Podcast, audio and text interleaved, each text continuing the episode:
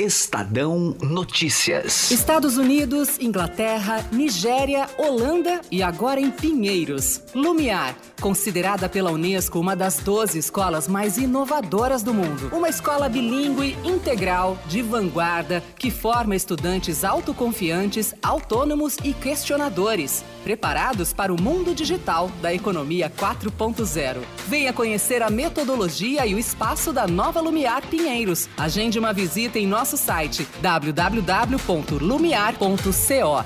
Estadão Notícias. Ei, Gilmar Mendes, pode ficar sossegado. Não tenha medo do cabo e do soldado. Tenha medo do povo, porque é o povo que tem a última palavra.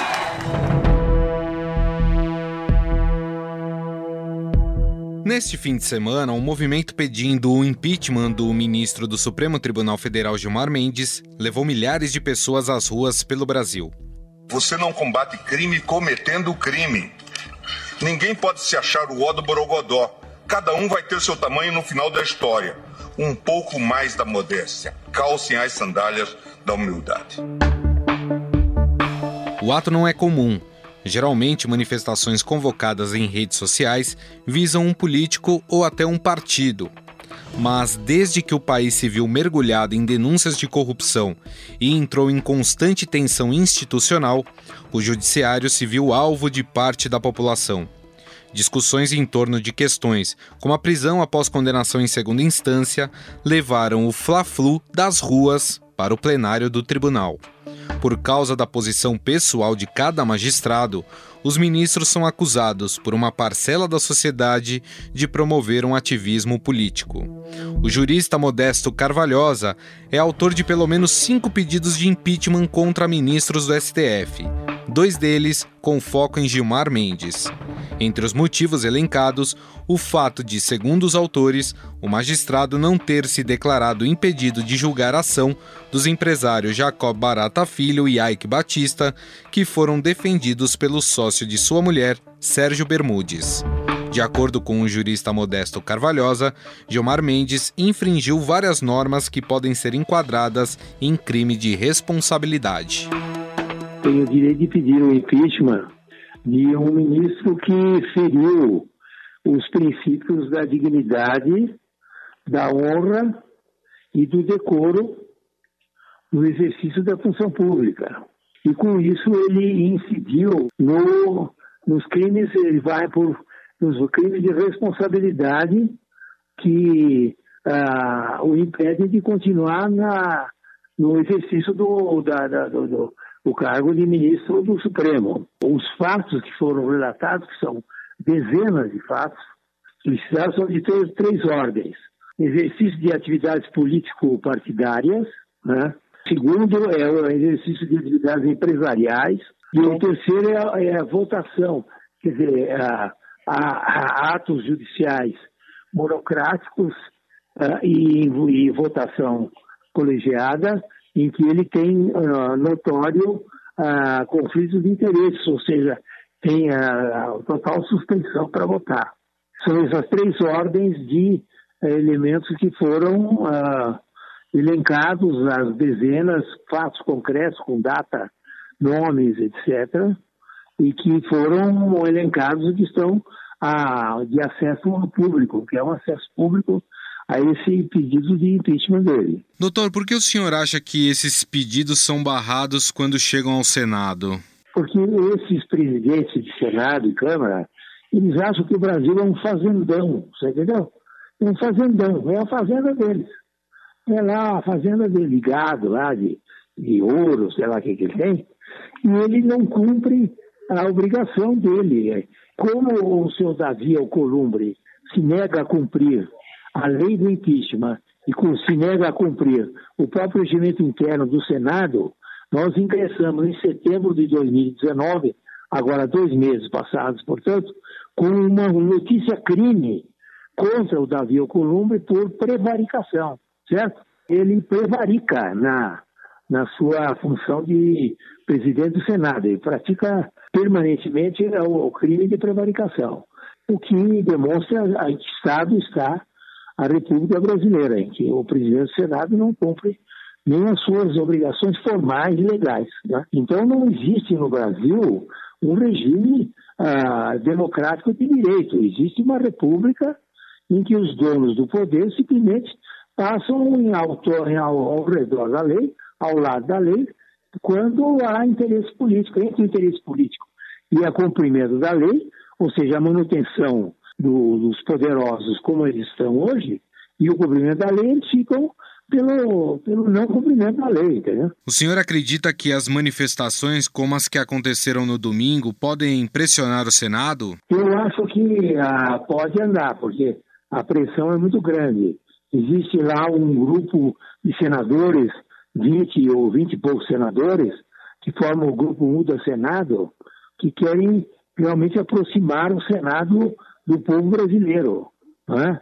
Então, esse grupo é um grupo muito combativo. Dentro do Senado, nunca houve isso no Senado, que quer realmente o combate à corrupção, que é o combate a, a, ao crime organizado, etc. E tal. Então, eu tenho esperança de que esse grupo acabe convencendo e prevalecendo sobre os demais. Né? Eu acho que a gente tem que ser, batalhar dentro da lei, dentro da democracia, para que um dia esse estado de coisas modifique. Porque, na realidade, o Brasil é um país ah, atrasado, um país ah, de terceiro mundo, metido a besta, mas é, tá certo? por causa desses políticos, entendeu? Eles dominam o país e, e a, o retrocesso é sempre grande, nunca consegue nada de progresso aqui, de direitos políticos, de nada, e ficam mandando no país e você não tem nenhuma possibilidade de tornar um país civilizado. Nós conversamos com o jurista Modesto Carvalhosa sobre o pedido de impeachment do ministro do STF, Gilmar Mendes. Doutor Carvalhosa, mais uma vez, muito obrigado. Obrigado. Apesar do Brasil já ter passado duas vezes pelo processo de impeachment, que resultou na destituição de dois presidentes, Fernando Collor de Mello e Dilma Rousseff, a mesma realidade não se aplica ao STF. Nos últimos anos, multiplicaram pedidos neste sentido, a maioria rejeitada pelo Senado Federal. Mas como funciona o pedido de impeachment contra ministros do STF? E o que precisa para que eles sejam aceitos e prosperem? Quem explica pra gente é o repórter do Estadão em Brasília, Daniel Vetterman, que bateu um papo com Emanuel Bonfim. Tudo bem, Daniel? Tudo bem, Manuel? E por aí? Tudo certo. Bom, Daniel, primeiro eu gostaria que você nos explicasse, explicasse aqui para o nosso ouvinte, como é que chega e tramita, se é que tramita, um pedido de impeachment de ministro do Supremo Tribunal Federal no Senado Federal, hein, Daniel? Pois é, é importante a gente lembrar que são os senadores os responsáveis por julgar eventuais pedidos de afastamento dos ministros do STF. É, a gente lembra que lá em 2016 teve o processo de impeachment contra a ex-presidente Dilma Rousseff. E o processo, Emanuel, é semelhante. A diferença é que cabe apenas ao Senado deliberar sobre esses pedidos e não Câmara e Senado, como no caso de um presidente da República. Qualquer cidadão, seja parlamentar, seja um cidadão comum, seja integrante de uma organização, um movimento, um partido político, pode protocolar no Senado uma denúncia contra um ministro do Supremo Tribunal Federal, contra um integrante da Corte. Aí cabe ao presidente do Senado, que hoje é o senador Davi Alcolumbre, dar andamento a esse pedido. É exclusivamente ele que diz se o pedido tem cabimento ou não, com base, claro, num parecer da Advocacia Geral do Senado, e se esse pedido vai andar. Né? Nesse ano, a gente tem aí uma série de pedidos protocolados e o presidente Davi Alcolumbre não deu andamento a nenhum deles. O trâmite na casa é a análise desse pedido por uma comissão especial, a aprovação do cabimento dessa denúncia pela maioria simples do Senado e, na sequência, a aprovação por dois terços da casa, ou seja, 54 dos 81 senadores, do afastamento efetivo desse ministro que é alvo dessa denúncia. Basicamente, essa é a tramitação. Nunca aconteceu na história, mas se viesse a acontecer, né, a, tanto a Constituição quanto a lei do impeachment e o regimento interno do Senado embasam esse procedimento, Emanuel. E agora sobre, bom, como você mesmo reforçou aqui para a gente, tem muitos pedidos lá na, nas mãos lá do Davi Alcolumbre aí no Senado Federal. É, hoje há ambiente político para que ele realmente coloque isso em pauta ou o desgaste é só protocolar efetivamente o pedido de impeachment? Existe uma pressão para que ele paute, mas não há ambiente para dar andamento a esses pedidos. Né? Tem um núcleo ali de senadores, que a gente chama a bancada lavajatista aqui no Senado, que defende esses pedidos de impeachment. Né? Contra, tem pedidos de, de, impeachment contra o ministro Gilmar Mendes, que foi alvo aí de manifestações no domingo, contra o presidente da corte, o Dias Toffoli, contra o Alexandre de Moraes, que é relator daquele inquérito de fake news, que investiga fake news contra ministros, familiares.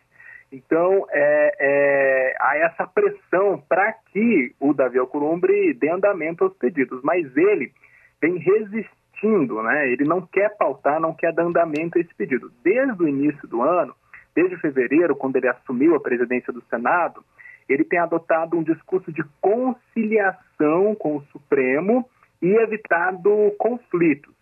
E não é por menos, Emanuel. É, a gente tem aí uma série de senadores que são investigados, né?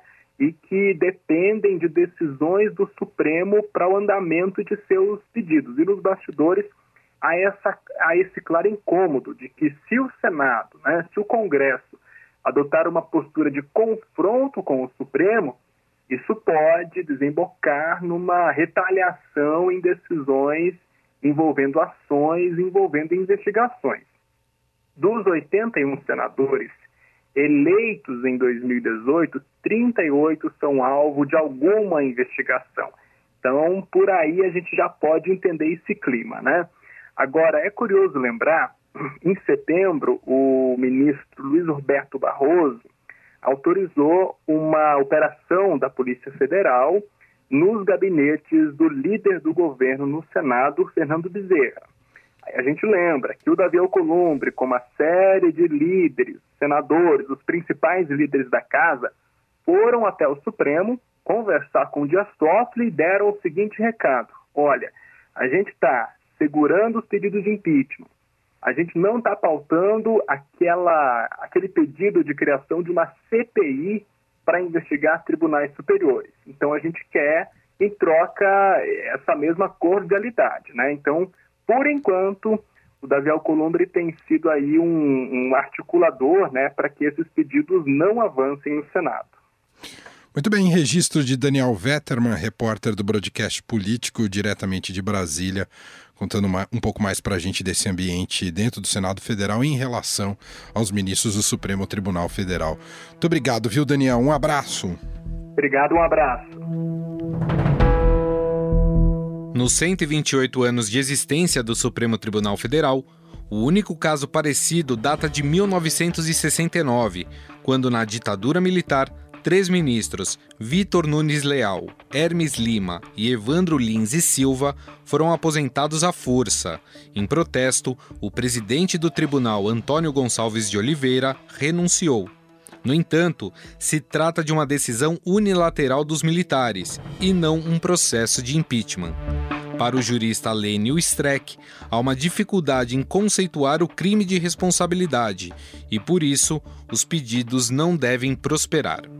Eu diria assim, o impeachment do ministro Supremo é mais jurídico e, portanto, não basta ter o número de senadores, porque essa é uma questão que não comprovadas, as alegações, por exemplo, tem que provar que o ministro alterou de alguma forma é, a decisão ou o voto que ele já proferiu, ele tem que ter proferido julgamento onde ele era suspeito, mas a suspeição tem que ser antes sempre feita, portanto também não tem sentido.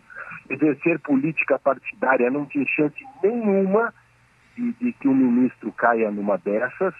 Ser patentemente decidioso no cumprimento dos deveres, todos os ministros trabalham, etc., não tem chance nenhuma proceder de modo incompatível com a honra e dignidade e o decoro das funções. Bom, este é um tema que cabe tudo e cabe nada. Uhum. Qual dos ministros do Supremo Tribunal é, é, procedeu até hoje de modo incompatível com a honra e a dignidade? É muito difícil, porque primeiro conceituar a, a, a, conduta incompatível com a honra e a dignidade ou o que for decoro de suas funções, xingar-se em plenário, bom, é, quantos ministros estariam enquadrados nisso, nessa questão? Eu não vejo a mínima possibilidade, Gustavo, desses cinco itens da lei, da exigência do artigo 39, eu não vejo a mínima possibilidade disso prosseguir. E mesmo que politicamente tivesse um número de senadores que quisessem dizer, ah, não importa, porque nós temos maioria para poder receber uma eventual denúncia por crime de responsabilidade que dê impeachment, isto cai juridicamente no momento seguinte, porque o fato de tu teres no Senado, digamos, entre aspas, inimigos do Supremo em, em número suficiente, isso não basta é, é, para configurar a possibilidade do impeachment. Se o Brasil banalizasse é, o impeachment de ministro, bastaria o Senado da República ser composto de adversários dos ministros e nós não teríamos mais nenhuma segurança jurídica, porque porque o ministro estaria sempre dependendo não da lei ou de ato que ele cometeu, mas sim de opiniões políticas de adversários que têm assento no Senado da República. Aí viraria uma, uma balbúrdia, uma espécie de plebiscitarismo. Mas, doutor, vou colocar uma pimenta nessa sua afirmação. Se existe um complicador do Senado julgar, entre aspas, o Supremo, quem é que pode fazer então esse julgamento? Mas isso não é um problema brasileiro, né? Isso é um problema no mundo todo, porque é, quem, quem, porque alguém tem que dizer por último. Então você tem que ter. Por isso que o cara, para chegar no Supremo, tem que ter tem todos os requisitos ele tem que preencher, reputação ilibada, é, passa pelo Senado, por sabatina, tudo isso. Exatamente porque esse cara é, supõe-se, né, é que ele, ele não pode ser, não pode bulir com ele por qualquer coisa que não goste. A repartição de poderes que se fez a partir do século XVIII e XIX, ela traz íncito que alguém é, que alguém tem que dizer por último o sentido da lei e se errou e se erra faz parte do jogo. Digamos assim, o Supremo tem direito, ele não tem direito de errar por último, mas se errar, nada se pode fazer. Se o ministro do Supremo incide num das, daqueles cinco itens do artigo 39 da lei, isso tendo argumentos jurídicos, evidentemente que ele perde seu cargo. Ele não é, o ministro Supremo não é, não está imune a impeachment. Só que ele não pode é, ficar à mercê de, digamos assim, adversidades políticas. Nós conversamos com o jurista Lênio Streck. Doutor, mais uma vez, muito obrigado pela atenção. Valeu, Gustavo. E do ponto de vista político? Por que o STF passou a ser vidraça e alvo de manifestações populares.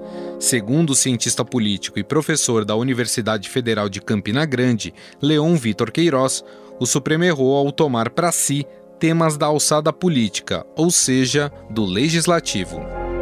A Suprema Corte, num desenho institucional como o nosso, ela exerce um papel, ela pode, na verdade, exercer um papel contra-majoritário. E esse Sim. papel contra-majoritário, ele é exercido para proteger direitos e garantias individuais. Só que o Supremo, de uns 10, 20 anos para cá, que o Supremo passou a criar normas e que elas não são da atribuição do Supremo, né? ele não é, ele não, não está ali para criar as normas, ele está ali para interpretar a Constituição. E aí, quando ele começa a criar normas, acaba que ele exacerba a sua competência, né? E, vamos dizer assim, tensiona isso com o legislativo e com o executivo. Como ele, tem esse, ele pode ter esse papel contra-majoritário, ele tem que ter muita calma, muita calma, quando os ministros erroneamente começam a dizer o seguinte: vá para as ruas vá ouvir o que o povo tem a dizer. O Joaquim Barbosa disse isso para Gilmar Mendes em várias ocasiões. Então, quando um tribunal ele começa a satisfazer uma vontade popular, porque veja, a vontade popular ela não é unânime, a vontade popular é restrita e ela é volátil. Boa parte da população quer a prisão na segunda instância, uma outra parte não quer a prisão na segunda instância, mas a parte que quer a prisão na segunda instância por conta somente de Lula, ainda tem essa questão. Por que a prisão tem que ocorrer na segunda instância? Uhum. É por uhum. conta de Lula? Né? Então, primeiro tem que estabelecer qual que é o real debate por trás disso daí. Esse excesso de exposição que tem os ministros do STF, sessões televisionadas, até o que você citou, professora, a questão de pegar para si temas que talvez deveriam estar sendo debatidas pelo legislativo, isso transforma o Supremo em vidraça? Transforma, transforma porque ele fica exposto, né? Ele, ele pode fazer isso, ele pode pegar algumas temáticas do legislativo e ele pode é, chamar para si. Mas isso tem que ser feito com muita cautela, com muito comedimento, numa via de exceção, jamais ser a regra. Por exemplo, a questão da homofobia, que tanto é, assola o país a população LGBT, por que danado o Supremo fez a homofobia um crime análogo ao crime do racismo, da injúria racial? Se a própria legislação e o direito penal proíbe crime por analogia. O direito proíbe. Isso é assunto básico de qualquer curso elementar de direito penal. Não existe crime por analogia. Por quê? Porque senão qualquer pessoa que comete qualquer, qualquer uma, dizer assim, qualquer uma atividade na realidade, chega o tribunal e fala, opa, esse, isso que você fez é análogo a tal crime. Você não pode estabelecer um crime por analogia porque a população fica completamente sem segurança jurídica. Ou seja, um crime só pode ser considerado crime se tiver uma lei tipificando e essa lei, ao tipificar, ela faz o texto restrito, não é aberto. Mesmo que nós tenhamos diversos problemas de natureza institucional, diversos problemas relacionados à corrupção do próprio governo, a Suprema Corte ela não pode passar por cima das regras. Ela é a única, ela é a única instituição da República que não pode em hipótese alguma, passar por cima das regras, porque ela é a própria guardiã disso. As instituições, elas existem para trazer estabilidade. A instituição principal por manutenção dessa estabilidade, quando as outras duas, Congresso e Presidência, falham, é o Supremo, é a Suprema Corte. Só que aqui o que está acontecendo é o inverso. É a Suprema Corte que está gerando um ambiente de instabilidade. E nós estamos numa era de, de, vamos dizer assim, de polarização. E na hora que você tem uma Suprema Corte nessa esteira, você vai ter ataques de ambos os lados. Se a Suprema Corte decide que Lula tem que voltar pela cadeia, vai enfrentar a ira dos petistas. Se decide que ele tem que ficar solto, enfrentar a ira dos antipetistas e por aí vai. Só que tem um detalhe: o legislador e o presidente da República, a cada quatro anos, eles são punidos ou premiados nas urnas, né? A população vai lá e fala: ah, gostei do que você falou e fez durante quatro anos, mais um mandato para você. A Suprema Corte não, ela não tem mandato, ela não é eleita pela população. Então, por isso que eles têm que ter essa autocontenção e esse comedimento para não entrar nessa seara com frequência e com profundidade, que é o que está acontecendo. Nós conversamos com o cientista político e professor da Universidade Federal de Campina Grande, Leon Vitor Queiroz. Professor, mais uma vez, muito obrigado. Um grande abraço. Eu que agradeço, estou sempre à disposição. Estadão Notícias. Quando começamos a XP há 18 anos, chamavam a gente de garotos. Agora que estamos transformando o jeito que brasileiro investe e que nos tornamos uma das maiores instituições financeiras do país, ninguém mais chama a gente de garotos. Até porque está bem claro que não somos nós que brincamos com seu dinheiro. Para os que acreditam no impossível, nós somos a XP Investimentos. Acredite, xp.com.br.